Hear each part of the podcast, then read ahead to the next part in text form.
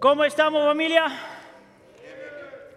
Qué gusto en verlos otra vez. Para los que no me conocen, mi nombre es Aníbal Rodríguez, soy uno de los pastores aquí en la iglesia del pueblo, ya sea que está aquí con nosotros personalmente en nuestro local aquí en Chicago, en West Chicago, ah, eh, o está con nosotros en línea en cualquier lugar donde nos esté viendo. Eh, quiero darle a todos una muy grande y muy cordiosa bienvenida. ¿Qué tal si nosotros le damos un aplauso al Señor por el grupo de alabanza que también nos ha dado?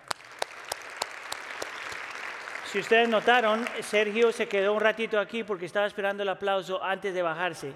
Ah, pero ¿qué le vamos a hacer? Así es, Sergio. Eh, estoy bromeando.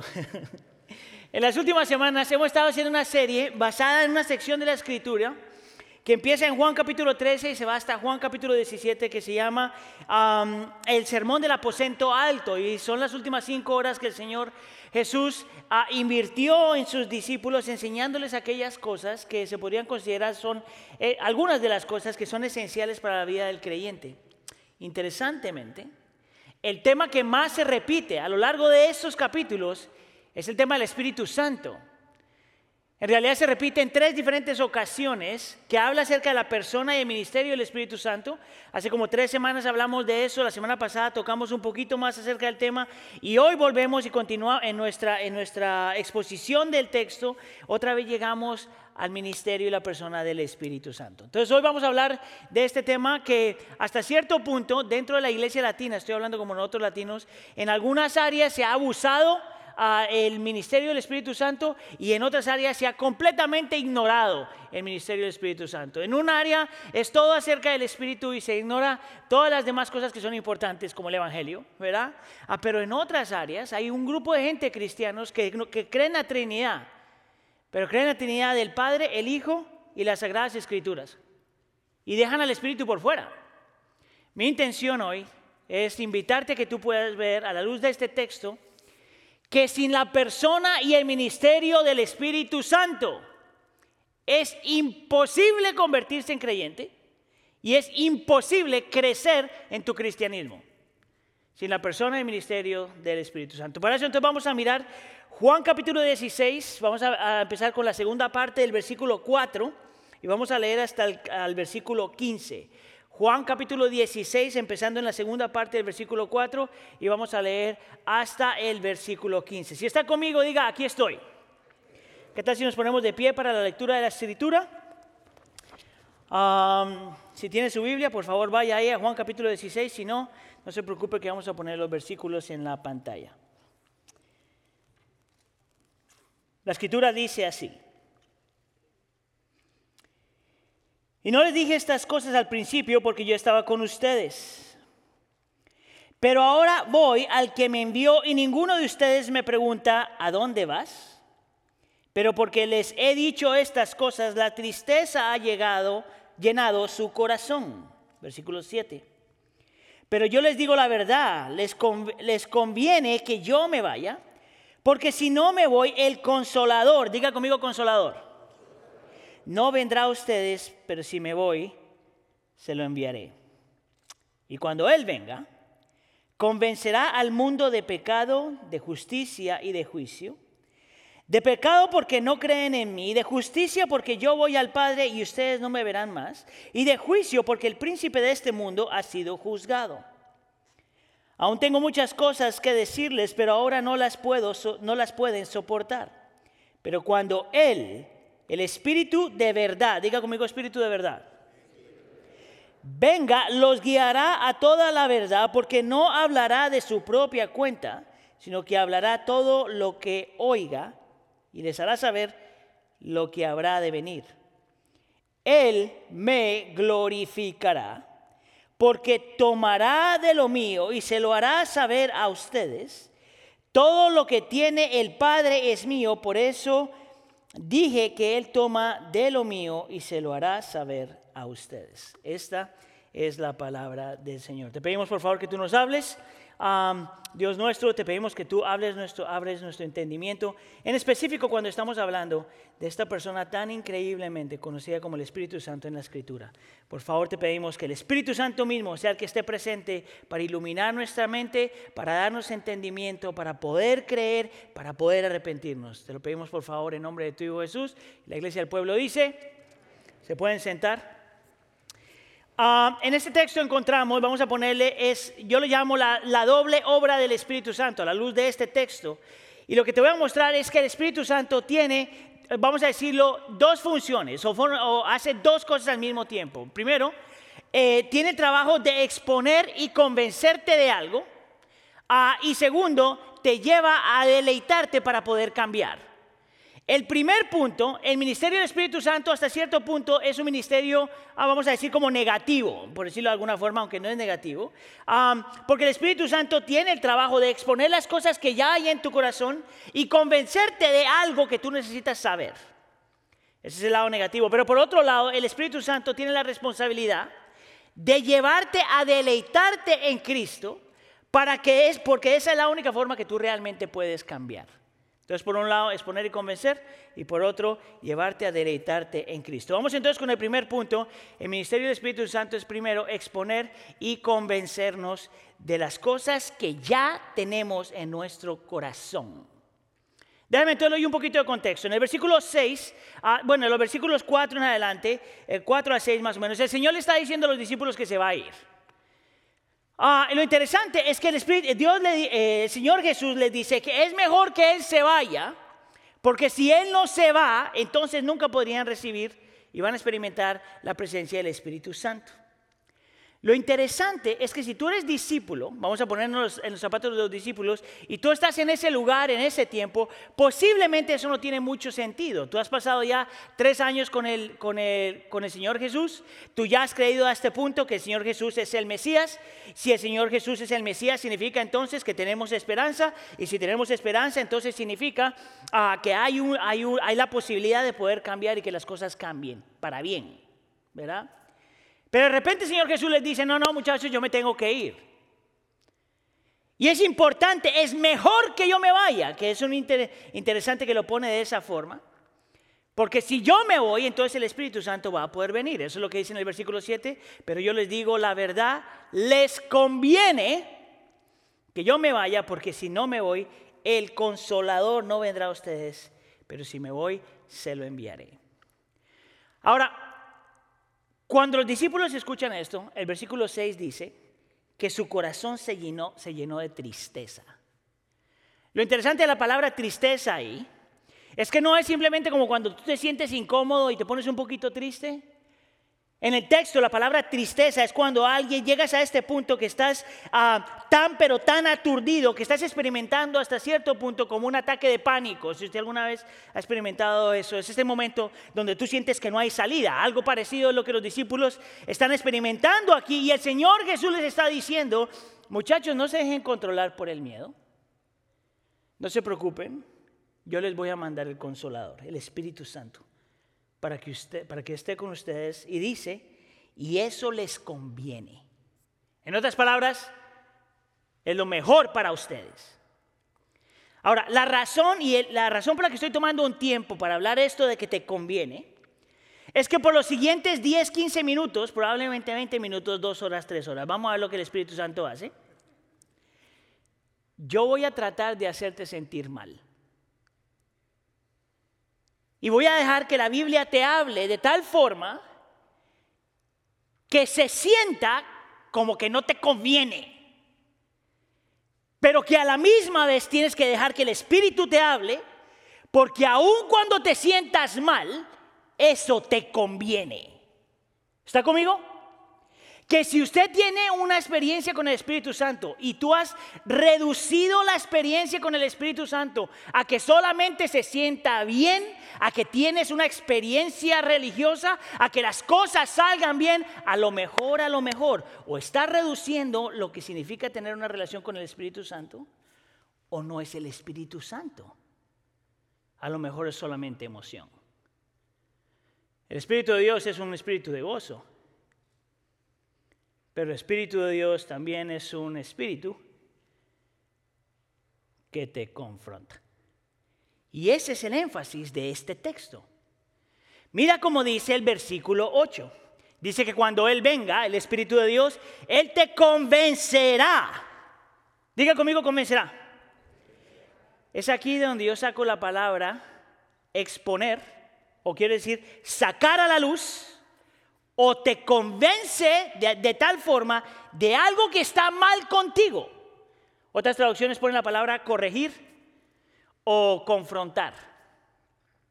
Y te dice que parte del ministerio del Espíritu Santo es de convencerte, de sacar a la luz, de corregir cosas y de tal vez de tener que confrontarte con cosas que están en tu corazón que a lo mejor o no ves o no quieres ver. Y te dice que sin el ministerio y la persona del Espíritu Santo, eso es simplemente imposible. Lo que voy a hacer, todo te lo voy a mostrar de esta forma. El Espíritu Santo va a tomar aquellas cosas que son tóxicas para ti, que te destruyen a ti mismo, que destruyen tu relación con los demás y que destruyen tu relación con el Señor. Lo interesante acerca de ver cómo el Espíritu Santo obra es que la razón por la que el Espíritu Santo te tiene que confrontar es porque lo mismo que tú amas posiblemente es lo que te está destruyendo. Es lo que es tóxico para ti, tóxico la relación con los demás y tóxico para tu relación con el Señor. Una de las cosas que el Espíritu Santo va a ser extremadamente claro es que no hay ningún pecado que sean pecados privados. Todos tus pecados, todos mis pecados tienen afecto, me afectan a mí como individuo, afecta mi relación con, con la gente que yo amo y afecta mi relación con el Señor. No hay ningún pecadito que sea tu pecado privado. Y te muestra entonces que Él viene a mostrarte tres cosas. Te viene a mostrar en el versículo 8, dice, tu pecado, tu falsa justicia y que te mereces el juicio de Dios. Esto no se siente bien, ¿verdad? Te dice que el Espíritu Santo es necesario para convencernos y sacar a la luz nuestro pecado para convencernos de que tenemos una falsa justicia y que en realidad todos merecemos juicio. Esa es la primera parte del Espíritu Santo. Y mira cómo Él lo pone. Y te vamos a vivir cada una de estas. Él lo que va a hacer en este versículo que te está diciendo, Él lo que va a hacer es probarte que tú eres más malo de lo que tú crees. Escucha otra vez que tú eres más malo de lo que tú crees. ¿De dónde sale eso? Versículo 9. Dice que el Espíritu Santo viene para revelar tu pecado porque no creen en Cristo. Esto es interesante acerca de este versículo, que en el, en el contexto del texto está hablando del mundo no creyente. Está diciendo que el Espíritu Santo Ah, está diciendo que la gente peca porque no creen en Cristo. Y tiene sentido en realidad porque todos los pecados, la raíz de todo pecado es la incredulidad. La raíz de todo pecado es siempre la incredulidad. Entonces, para un no creyente, no creen en Cristo, no creen que necesitan un Salvador, no creen que es el Hijo de Dios. Por lo tanto, yo no necesito un Salvador, yo soy mi propio Salvador. Él no es la, autoridad suprema, yo soy la autoridad suprema. No hay, una, no hay algo moralmente correcto, yo decido qué es lo que es moralmente correcto. Él, él no es autoridad, yo soy mi propia autoridad. La raíz de todo pecado es la incredulidad. Lo interesante es que nosotros podemos tomar el mismo versículo y hablar de los creyentes. Todos nuestros pecados salen de nuestra incredulidad.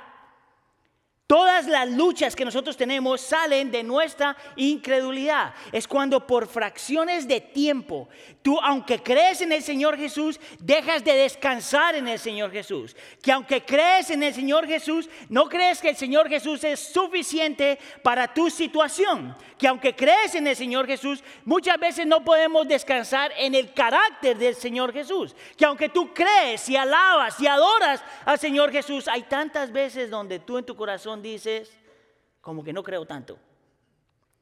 ¿No te parece que esa es la razón por la que nosotros nos preocupamos tanto?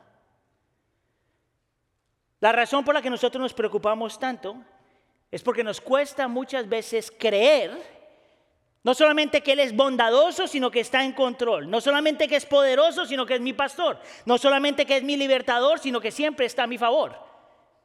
La raíz de todo pecado es incredulidad. ¿No te parece que esa es la razón por la que nosotros muchas veces nos sentimos solos, aunque nunca estamos solos? Porque por una fracción de tiempo, aunque creemos en el Señor Jesús todavía, no creemos completamente que Él es Emanuel, Dios con nosotros, hasta el fin del mundo.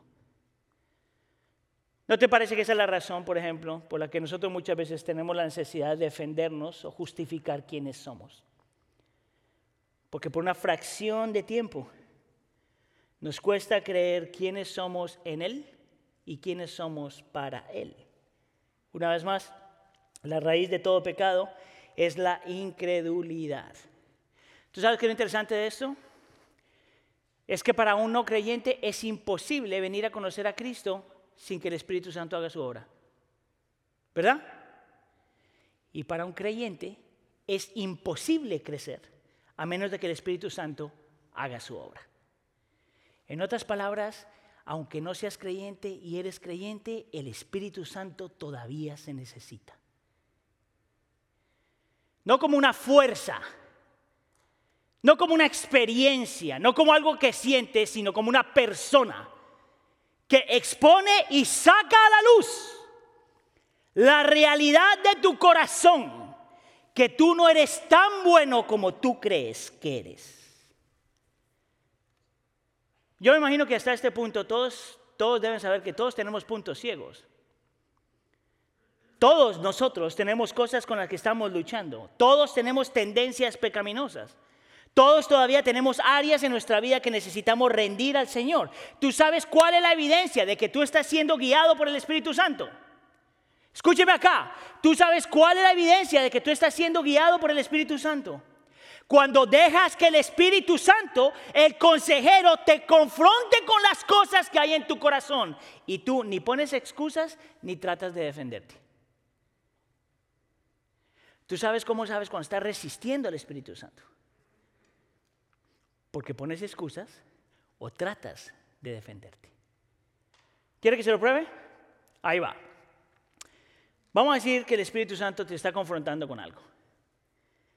Y te dice que tú eres medio agresivo o testarudo. Pero tú respondes de esta forma. No es que yo sea agresivo o testarudo, es que tengo opiniones fuertes. Esa es una excusa. Vamos a decir que el Espíritu Santo te está diciendo que tienes tendencias racistas. Y el Espíritu Santo te dice, tú tienes tendencias racistas. Y que tú le digas al Espíritu Santo, no es que tenga yo tendencias racistas, es que solo no me gustan esas personas. Vamos a decir que el Espíritu Santo te está diciendo que eres un egoísta. Y no comparte lo que tú tienes. Y que tú digas, no es que yo sea egoísta, lo que pasa es que a mí me gusta administrar bien mi dinero. Vamos a decir que el Espíritu Santo te dice, tú tienes problema perdonando. Y que tú respondas, no es que yo tenga problema perdonando, pero es que mira que este ya se pasó. Está resistiendo al Espíritu Santo. Y a lo mejor no solamente estás poniendo excusas, sino tienes una tendencia a defenderte. Bien interesante porque en este año me encontraban varias conversaciones hablando de las cuestiones raciales y injusticias. Y hay varias, varias veces que yo digo algo y alguien rápidamente dice, no, pero eso no es así. Y yo digo, ok, para y hablemos, para ver si es verdad. Y yo me he dado cuenta que cuando estamos luchando, somos confrontados de alguna forma, la tendencia del ser humano, en vez de decir, ok, déjame mirar si esto es verdad, vamos a defendernos. Entonces el Espíritu Santo te está diciendo, mira, tú tienes problema como esto, y, tú eres más malo de lo que tú crees que eres, y que tú le respondes al Espíritu Santo, pero por lo menos no soy tan malo como Él. ¿Tú sabes lo que significa resistir al Espíritu Santo? ¿Cómo alguien crece y muere a sí mismo así? Mire, yo he compartido con esto un montón de veces, pero el Señor a mí me confrontó años atrás en una discusión que estaba teniendo con Heidi, porque sí, los pastores de vez en cuando también tienen discusiones. Sergio y Rosita, no. Pero el resto de los pastores, no. Carlos tampoco. Y mi lady, solo yo. Y está, estoy en esta discusión con mi esposa y yo le digo, tú me haces enojar en el nombre del Señor. y Heidi puede responder y dice, yo no te hago enojar. Tú te enojas porque eres enojón. Y el Espíritu Santo en ese momento me está diciendo, ¿qué tal si escuchas? Y dejas de echarle la culpa a Eva. Yo estoy seguro que ustedes conocen a Pablo Escobar. ¿Tú sabes cómo ese hombre justificaba todas las atrocidades que él hizo?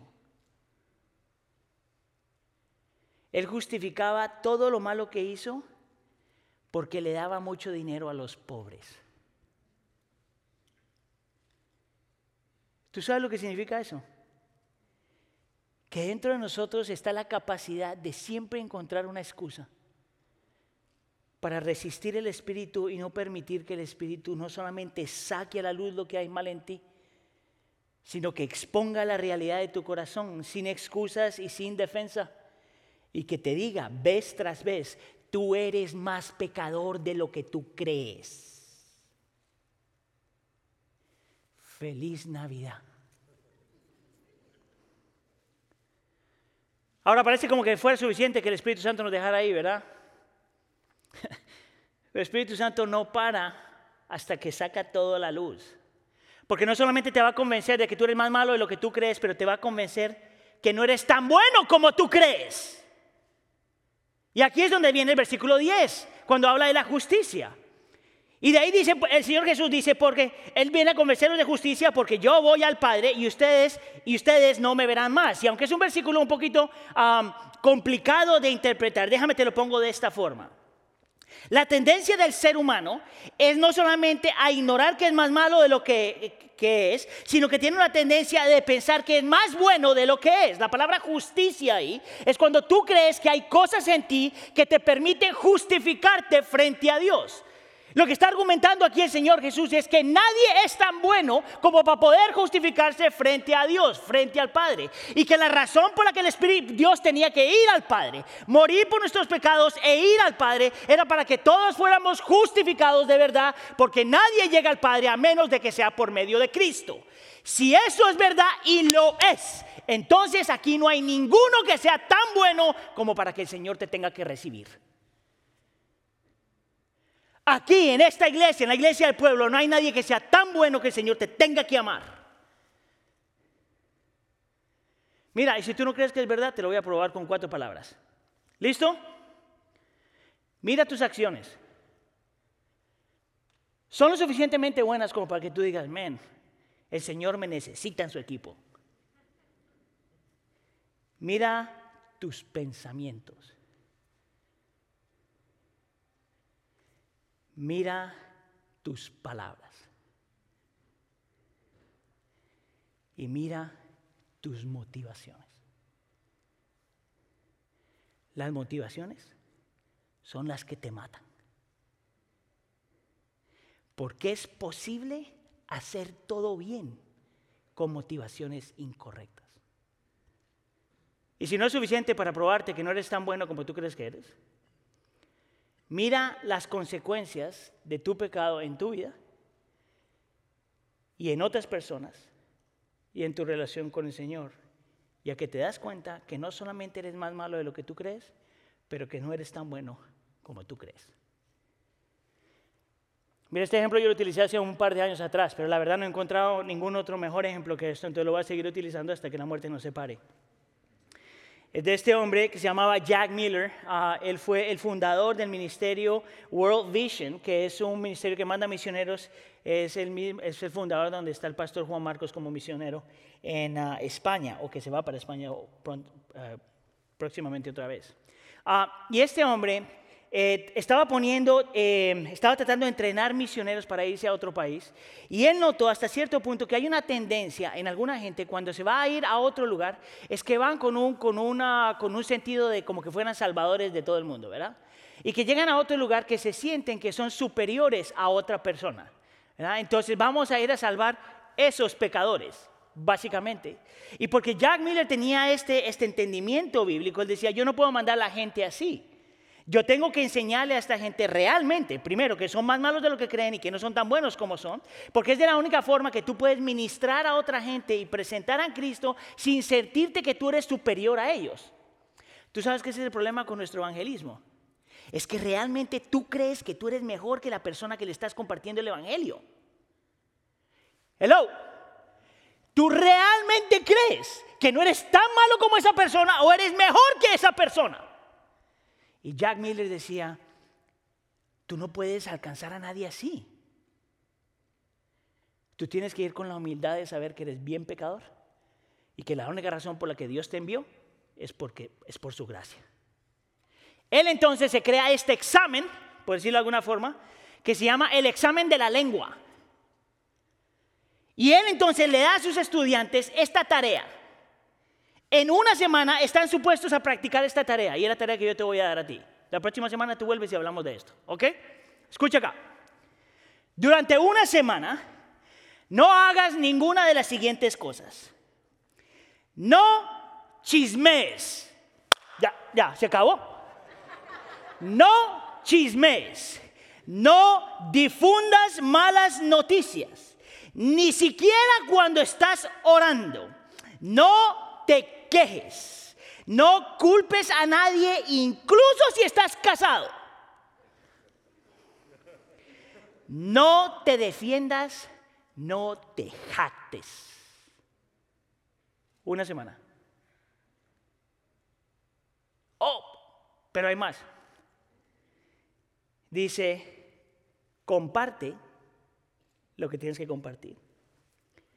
Afirma a los que tienes que afirmar. Anima a los que tienes que animar. Agradece a los que tienes que agradecer. Y elogia a los que tienes que elogiar. Por una semana. Tú sabes que tú no aguantas ni dos horas en eso. Mira, te doy hasta el final del servicio. Porque nadie habla.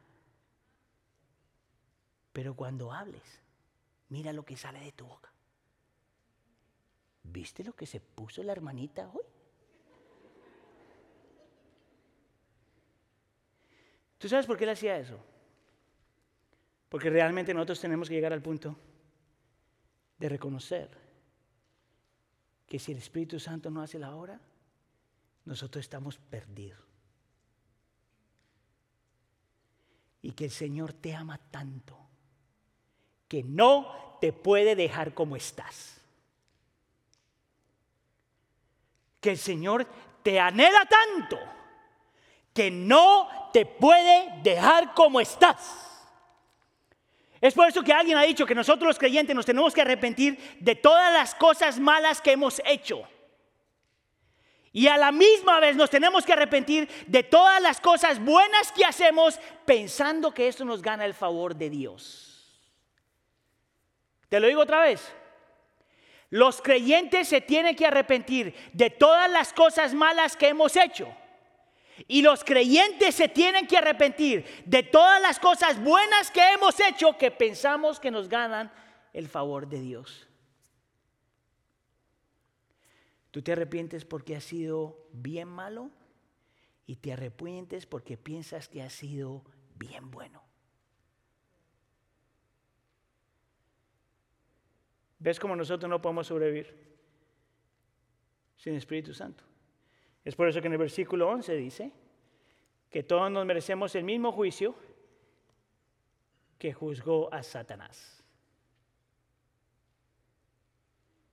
Mire, usted y yo nos merecemos la misma condenación que Satanás recibió.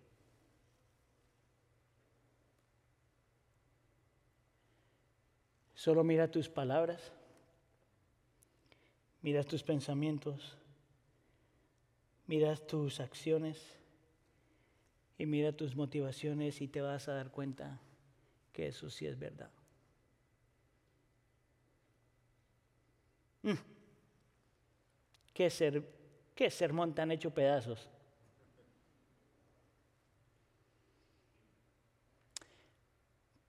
Pero si te sientes confrontado a la luz de la escritura, es porque el Espíritu Santo no te quiere dejar como estás. Mire, si usted está aquí o está escuchando en casa lo que sea, usted está escuchando este sermón, aunque no seas creyente, tú tienes que poder ver que la razón por la que estás escuchando eso es porque el Espíritu Santo te está buscando. Tú sabes lo más irónico de todo es que ninguno de nosotros encontramos a Dios.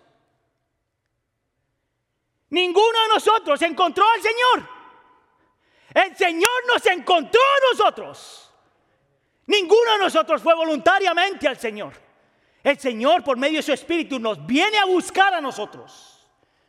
No solamente para salvación, sino para crecer, para morir a nosotros mismos, para vivir para su gloria. Si el Espíritu Santo no hace la obra, nosotros no tenemos esperanza. Dios no puede mirar tu pecado, tu falsa justicia y no puede mirar y dejarte así. Él tiene que hacer algo porque nuestro Dios no es indiferente a nuestra lucha. Ahora, si yo paro el sermón ahí, nos vamos todos condenados. ¿No le parece? Por lo tanto, el ministerio del Espíritu Santo no puede parar ahí. No solamente pueden ser las malas noticias del ministerio del Espíritu Santo, tiene que haber algo más. Y esto me lleva a mi segundo punto. Parte del rol, uno de los roles más importantes del Espíritu Santo, es llevarte a deleitarte en Cristo. Antes de que me meta en este punto, yo quisiera argumentar algo. La gran mayoría de nosotros, si no todos, por lo general, tenemos una tendencia de cuando escuchamos algo así, hay una tendencia en el corazón del ser humano, aún como creyentes, de decir, bueno, si el Espíritu Santo me está mostrando eso, déjame ver cómo lo voy a arreglar. La tendencia es decir, si el Espíritu Santo me está condenando, me está mostrando, no condenando, pero me está exponiendo mi pecado, déjame ver cómo lo voy a solucionar. Oh, yo sé cómo lo voy a solucionar, voy a orar más, voy a ir a la iglesia más, voy a ayudar en la escuela dominical, voy a hacer lo que tengo que hacer de tal forma que hasta cierto punto como que se nivele la balanza. El Espíritu Santo hace su parte, yo ahora tengo que hacer mi parte. Y yo quisiera argumentar que esa forma de pensamiento no es bíblica, y es satánica. ¿Por qué? Solo para nosotros. Si tú eres el problema, ¿cómo tú eres la solución?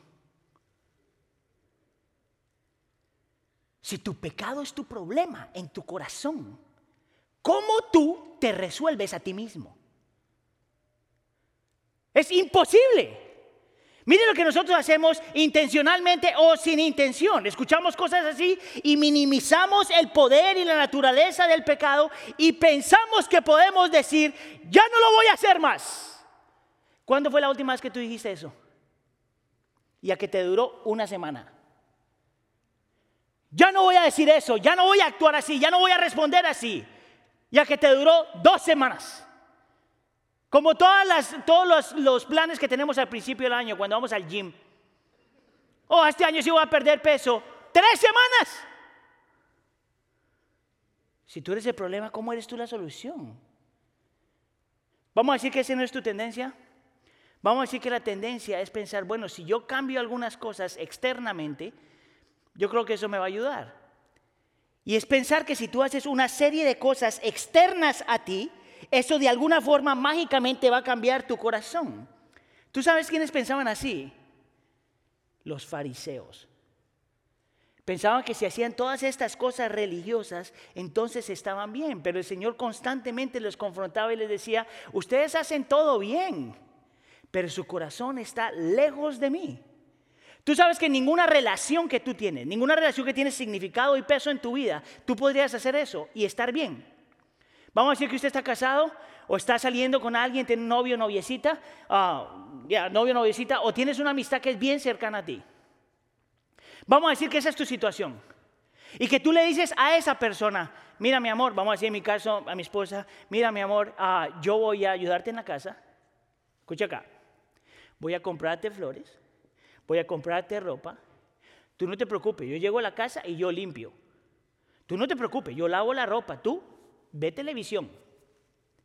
Mi amor, tú no te preocupes de nada. Yo me encargo de las niñas, yo les cambio los pañales, yo saco al perro, yo voy a trabajar, no te preocupes. Yo duermo tres horas, no te preocupes. Oh, pero Heidi, nomás escucha esto. Yo no lo estoy haciendo por ti. Lo estoy haciendo porque es lo correcto. Pero yo no lo estoy haciendo por ti. ¿Qué tú crees que Heidi me diría? Aníbal, a lo mejor te tienes que hacer creyente. A lo mejor necesitas convertirte. Porque es posible hacer todo externamente correcto y tu corazón nunca cambiar. Es por eso que la religión no funciona. O utilizamos mecanismos que el mundo utiliza. Que miren, todos nosotros somos culpables de esta, ¿ok? Entonces agárrese porque, agárrese. Porque esta es la forma en como nuestros padres nos criaron a nosotros y hasta cierto punto nosotros estamos criando a nuestros hijos. Vamos a decir que te tocó un hijo que es un poquito inquieto. Y tú piensas que la forma de tratar en su corazón y cambiar su corazón es utilizar una de estas tres técnicas. O utilizar el orgullo, o utilizar el miedo, o utilizar el premio. ¿Tú sabes cómo funciona eso? Mira, yo los he aplicado todos. Ninguno me ha funcionado. Es cuando mis niñas se han portado mal y si estoy aplicando el orgullo, yo les digo algo parecido a esto. Niñas, si se portan bien, esto les va a pasar. Las niñas que se portan bien, les va bien en la vida. Escuche, a lo mejor sí les va bien en la vida, pero su corazón lejos de Cristo. El orgullo no cambia a nadie. Oh, no, no, te puedo utilizar el miedo, porque el miedo sí funciona. Niñas, si se portan mal, pao, pao y te voy a quitar el teléfono, y te voy a quitar las amistades, y te voy a quitar la ropa, y te voy a quitar hasta la ducha. Te lo voy a quitar todo a menos de que te portes bien. ¿Tú sabes qué pasa con eso? Que en el momento que tus hijos te pierden temor, se acabó eso. Y no cambió su corazón. Vamos a decir que no utilizas ni el orgullo ni el miedo, pero utilizas los premios. Si te portas bien, te doy par de zapatos nuevos. Si te portas bien, te llevo a la tienda. Si te portas bien, te doy heladito. Si te portas bien, te doy todo lo que tú quieras. ¿Tú sabes cuánto dinero tú necesitas para llevar eso? Y le compras todo y su corazón sigue igual. ¿Cuántos somos culpables de eso como padres? Levante la mano. Todos nosotros. Entonces, si aquí hay un hijo escuchando y mirando al papá y la mamá ahí, ¿viste? You will do the same thing. Cuando crezca vas a ser igualito. ¿Cómo entonces alguien cambia? Y lo que el Espíritu Santo va a hacer es, va a llevarte a que tú realmente te deleites en Cristo. Porque tú cambias cuando encuentras algo que controla tu corazón. Mire, la razón por la que nosotros hacemos tonterías es porque nos enamoramos de, las cosas que no nos tenemos que enamorar. Pero tú cambias cuando te enamoras de la persona correcta. ¿No es eso verdad? Cuando usted se conoció con su esposo o su esposa, usted hizo cosas que usted nunca había hecho en la vida antes. Cuando llegaron tus hijos, tú empezaste a hacer cosas que tú nunca habías hecho en la vida antes. Yo nunca había encontrado gozo en levantarme a las 3 de la mañana a darle tetero a alguien. Nunca en mi vida. Pero cuando tú encuentras algo que te produce deleite, alegría, gozo, tú te rindes por completo. Poquito a poco vas muriendo aquellas cosas que son tóxicas para ti tóxicas para con los demás y tóxicas para con Dios. Y es por eso que el Espíritu Santo se llama el consolador. Bien interesante que la palabra que se utiliza, el nombre que se le, da, al Espíritu Santo aquí, es el mismo nombre que se le da al Señor Jesús en 1 Juan capítulo 2, versículo 1. La palabra consolador se traduce de un montón de formas diferentes. Si usted estuvo con nosotros hace tres semanas atrás, se traduce como el que ayuda, como el que consuela, como el abogado, como el que intercede, un montón de cosas así. Lo interesante para mí es que el Espíritu Santo recibe el mismo nombre que el Señor Jesús recibe. La pregunta es ¿por qué? Escúcheme aquí. Porque el Espíritu Santo, uno de los roles del Espíritu Santo, es revelarte, escucha aquí, es revelarte y mostrarte el corazón de Cristo para contigo, hacia ti. Uno de los roles primordiales del Espíritu Santo es revelarte el corazón de Cristo hacia ti. Es por eso que en el versículo 14 el Señor Jesús lo dice otra vez, el Espíritu Santo viene para glorificarme a mí. Es para que tú conozcas a Cristo de tal forma y puedas ver el corazón de Cristo hacia ti de tal forma que eso es lo que te produce deleite y eso es lo que cambia tu corazón. Y por lo tanto eso es lo que cambia tu comportamiento. Mire, estaba leyendo un libro que se lo, bueno, es en inglés, pero se lo recomiendo de todos modos. Es por un hombre que se llama Dane Ortland, un, un libro que se llama Gentle and Lowly, The Heart of Christ for Sinners and Sufferers. Si usted lee inglés, tiene que leer ese libro. Y este hombre argumenta, y estoy completamente de acuerdo con él, que el Espíritu Santo es la continuación del corazón de Cristo para con su pueblo. En otras palabras, el Señor Jesús se fue, pero dejó su corazón atrás por medio de la persona y ministerio de Cristo. El Espíritu nos hace realmente sentir, no solamente entender, pero sentir el corazón de Cristo por nosotros. Y él hace este argumento que me dejó anonadado. Yo nunca lo había escuchado antes, nunca lo había estudiado antes. Tú sabes que el Señor Jesús en la Biblia se describe como una persona que está intercediendo por nosotros a la diestra del Padre. Pero el Señor Jesús también se describe como la persona que está abogando por nosotros a la diestra del Padre. ¿Tú sabes cuál es la diferencia entre una persona que intercede y un abogado? La persona que intercede se para en medio de dos personas y hace el argumento. Está abogando. Pero la persona que está, está abogando por ti es una persona que está haciendo eso, pero que se para la par tuya y te dice, yo estoy contigo y por ti. No solamente hace la cuestión legal allá, sino que se acerca a ti y te dice, yo estoy contigo y por ti. Mi corazón está contigo.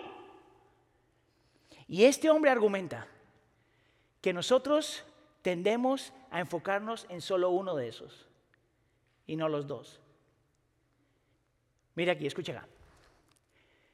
El hecho de que Cristo es nuestro intercesor significa que Cristo vivió la vida que nadie ha vivido murió la muerte que todos nos merecemos y resucitó y ahora está a la diestra del Padre, intercediendo todos los días por nosotros. Lo que quiere decir que cuando Cristo Jesús está a la diestra del Padre, parado a la diestra del Padre, es para que el Padre se acuerde que Él murió por nuestros pecados pasados, por nuestros pecados presentes y por nuestros pecados futuros. Significa que cada que tú has pecado, cada que tú pecas o cada que vayas a pecar, lo único que tiene que hacer Cristo Jesús es pararse a la diestra del Padre y decirle al Padre, yo ya morí por ese pecado. O Aníbal pecó otra vez, ya morí por ese. O Aníbal pecó otra vez, ya morí por ese. Eso es Cristo intercediendo por nosotros. Eso nunca cambia. Él no es como que, oh, otra vez, Aníbal, oh, dale otra vez chance, please, dale. No, no, no, no, ya lo cumplí todo. Viví, morí, resucité. Todo lo que se, se necesitaba hacer ya se hizo. Pero ¿qué significa que Él está abogando por nosotros? Mire, hay pecados normales y hay pecadotes. Todos los pecados son una ofensa hacia el Señor, hacia el Señor. Pero hay pecados y hay pecadotes. Y de la forma que se mide eso es por las consecuencias. No es lo mismo que yo me robe dos dólares a que me robe un millón de dólares.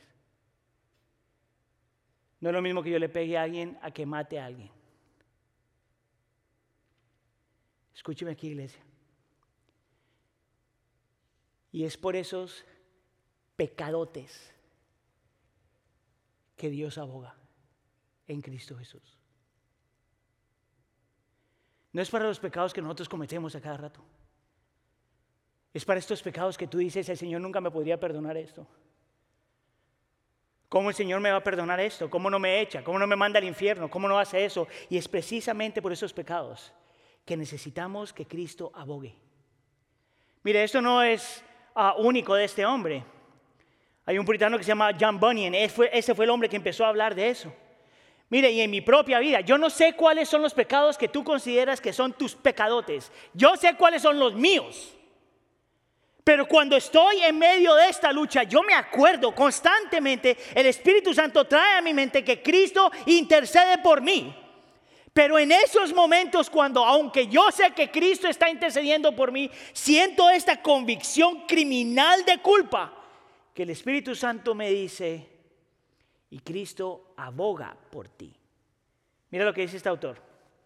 Nuestros pecados se sienten mucho más pecaminosos después de convertirnos en creyentes que antes. Y de hecho, continuamos pecando después de convertirnos como creyentes. A veces cometemos pecados graves.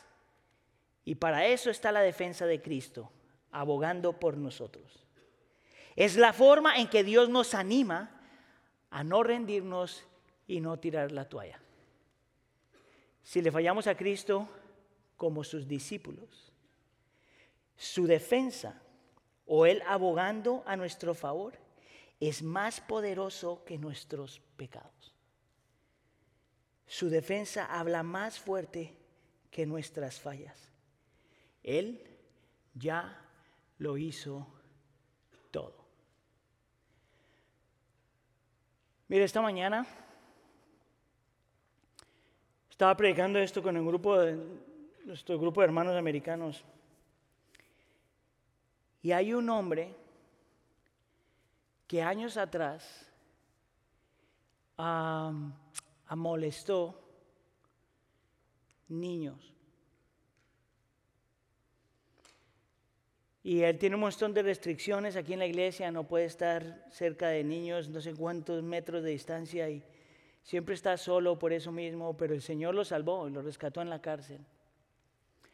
Y yo estoy predicando esto y lo estoy mirando, porque yo te aseguro que ese hombre adentro piensa que su pecado no merece el perdón de Dios. Y yo quería que supiera que Cristo no solamente intercede por él, sino que aboga por él y que lo que Él hizo ya se quedó atrás. Y que Él ha sido completamente perdonado, aceptado, justificado, recibido, santificado, amado, adoptado. ¿Tienes tus pecados así? El Espíritu Santo, el consolador, te lleva a mirar a Cristo hasta que te deleites en Él. Y es cuando te deleitas en Él, en Cristo Jesús, aquel que no fue pecador y murió por el pecador. El Espíritu Santo te lleva a mirar a Cristo, a deleitarte en Él, aquel que es justo muriendo por el injusto. El Espíritu Santo que te lleva a deleitarte en Cristo, aquel que aunque siendo inocente tomó el juicio que nosotros nos merecíamos. El Espíritu Santo te lleva a deleitarte en Cristo, aquel que no solamente intercede por mí, pero está abogando por mí. Y cuando yo tengo eso, entonces quiero cambiar. Escuche, y el Espíritu Santo afecta mi voluntad. Me da un nuevo corazón y afecta mi voluntad para que yo ahora vaya y viva lo que tenga que vivir. Tienes tú eso. ¿Ves por qué es que nosotros necesitamos el Espíritu de Dios? sobrevivimos sin Él. Amén. Oremos.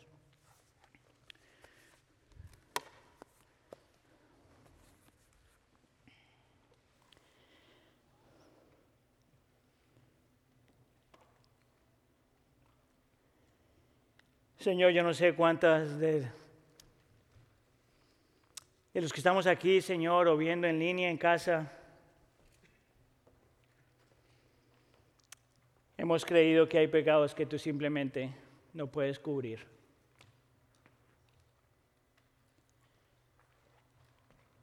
Pero la realidad, Señor, es que el Espíritu Santo nos recuerda no solamente de que somos más malos de los que creemos, Señor, y que no somos tan buenos como creemos que lo somos, pero Él mismo nos lleva y nos apunta a Cristo como nuestro intercesor y como nuestro abogado, aquel que aboga por nosotros. Señor, yo te pido que tú nos des libertad. Yo te pido, Señor, que tú eleves tu obra redentora en la cruz del Calvario, que el Espíritu Santo eleve la obra redentora en la cruz del Calvario de tal forma, de tal forma que nos deleitemos en quien tú eres y lo que has hecho por nosotros. Y eso nos lleve a querer vivir por ti. Por favor, Señor, acércanos a la cruz del Calvario. y déjanos ahí hasta que nuestros afectos sean transformados. Para ver si después podemos ir al mundo y vivir igual. Que sería imposible. Por favor, haz tu obra. Te lo pedimos en nombre de tu Hijo Jesús. La iglesia dice, ¿qué tal si nos ponemos de pie?